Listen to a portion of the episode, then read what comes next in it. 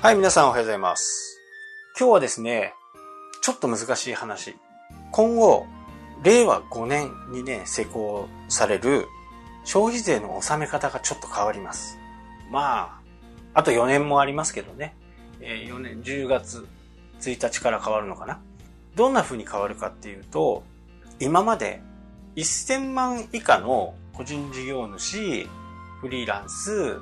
えーと言われる免税業者っていうところは消費税を払わなくてよかったんですね。消費税を納めなくてよかった。お客さんからもらって、それを納めなくてもよかったんで、まあ悪い言い方で言うと、ポケットに入れてたと。ただ、それができなくなるっていうことです。正確にはね、できなくなる。いやどういうことかっていうと、えー通常私たちみたいなこう、本部から仕入れてね、それをお客さんに売るっていう時に、本部から仕入れた金額が仮に、こう、切りのいい数字でね、えー言いますけど、10万円仕入れた商品がある、あると。で、10万円で商品を仕入れる時って、消費税払ってますんで、11万円払うわけですよね。11万円払う。で、消費税分は1万円ですね。で、今度お客さんに20万円で売ると言った時に消費税は20あ2万円？なので22万円お客さんからいただく。で、これ納税するときってどういう風にするかっていうと、先に消費税1万円払ってますよね。なので、この2万円から1万円を引いて、1万円が対象なんですよ。課税対象ね。で、この分を消費税として納めるという形です。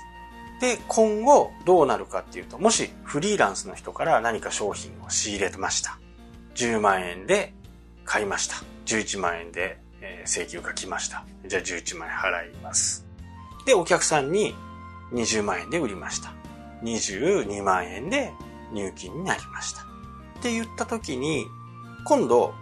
このフリーランスの人が11万円で請求を出すわけですよね。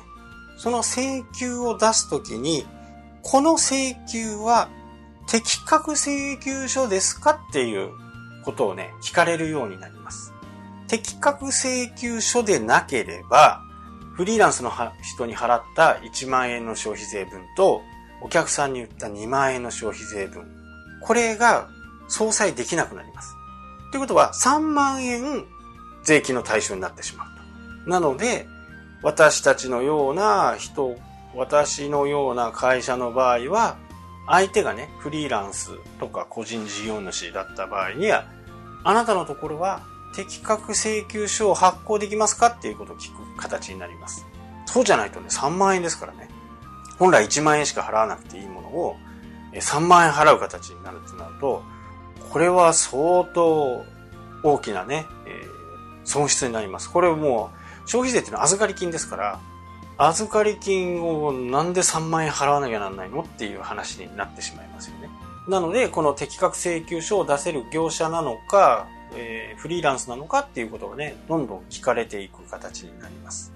で、個人事業主とかフリーランス、えー今はね、1000万以下の免税業者の、消費税の免税業者ね。この適格請求書を出せるようになるにはどういうことになるかっていうと、税務署にね、私は適格請求書を出せる風に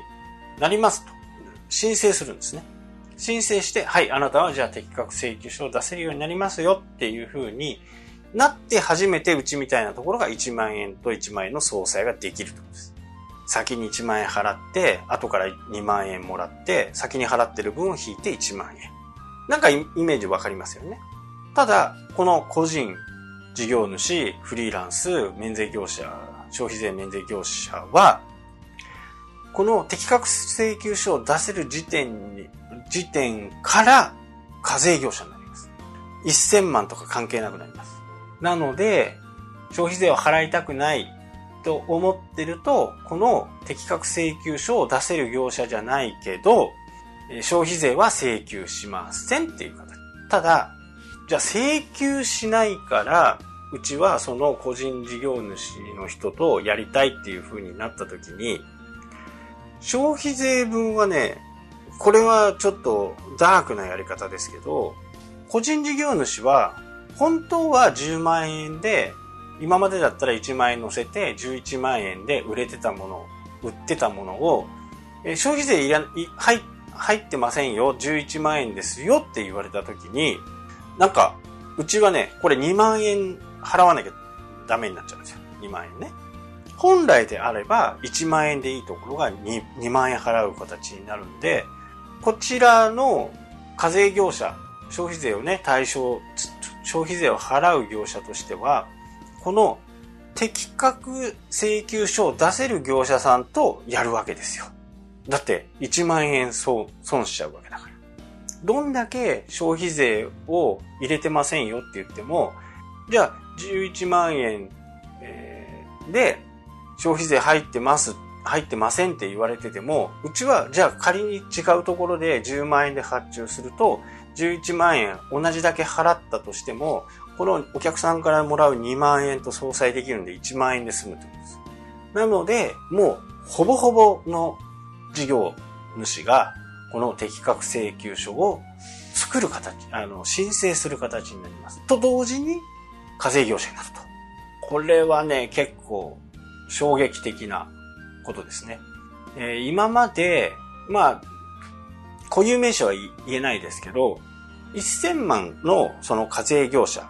非課税業者になるのに、会社をいくつも作っているような企業とかあります。実際ね。まあそこは聞く必要が私たちはないですけど、まあそうだろうなっていう風な感じですね。で、一、仮に1億あったら10社作るとかです。1億円のね、消費税ったら結構な、うん、額じゃないですか。でもそれを10個に分けることで消費税を1億円で、まあ10、10%で1000万まあ1000万ってことはないから、だいたい500万ぐらいのね、消費税を払う形になるんですよね。それが10個会社を作ると500万が浮くわけですよ。こういうふうにしてね、えー、ちょっと裏、裏道を行ってたところが、もうこれを続けていくのかどうなのかっていうところはね、えー、わからないですけど、まあ裏、表があれば裏があるっていう感じなんで、そういうところはまた違う手をね、えー、作って、使ってくるのかもしれないですけど、普通に仕事をしていく上で、この適格請求書っていうところはね、非常に大きな問題になって、もう即ね、課税業者になると。通常だと、2年間までね、事業を始めますっていうと、2年間は免税措置があったんですけど、それがもうなくなると。いうことです。これは結構大きなことですよね。その時からもう課税業者なんで、翌年、翌々年の消費税を払うような形になってくるんで、で、えー、確定申告に関しても、扶養者控除とかね、確定申告、青色申告でも、今度電子申請にすると、9万、まあ結果同じなんですけど、電子申告にすると、青色申告にすると10万円青色申告、これね、ちょっと僕、そのね、確定申告は全部税理士さんにやってもらってるんでよく微妙にわかんないんですけど、減税の幅が今までね、65万だったのが今度55万になると。でも、電子、電子申告すると、実質10万円分は減税しますよって感じなんで、基本65万円は65万円だと思うんですけど、一応ね、それ電子申告しなければ、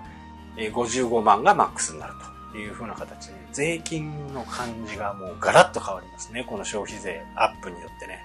うん、この辺はね、まあ国もね、その辺を抜け目なくこうやっていこうと。ただ、えー、1000万を超えてる業者とか会社だとね、いや、それはそういう風にしてよっていうし、個人事業主の目から見ると、いや、なんでそんなので消費税取られなきゃなんないの？っていう風なね、形で。まあ、これいろんな両意見があるんですけど、でも消費税は基本的に預かり金ですから、それをね、ポッケに入れるっていう自体は、まあちょっと、それは違うんじゃないの？っていうふうにね、思ってしまいますよね。だから見る角度から、見る角度によって、ええー、って思う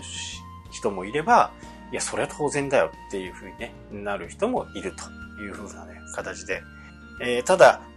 このね、適格請求書っていう部分に関しては、令和5年10月1日からスタートするんで、それまでにはね、いろんなこう情報とかが出てくるとは思いますけど、まあ速報としてね、今日お知らせいたしました。はい、というわけでね、今日はこの辺で終わりたいと思います。それではまた。したっけ？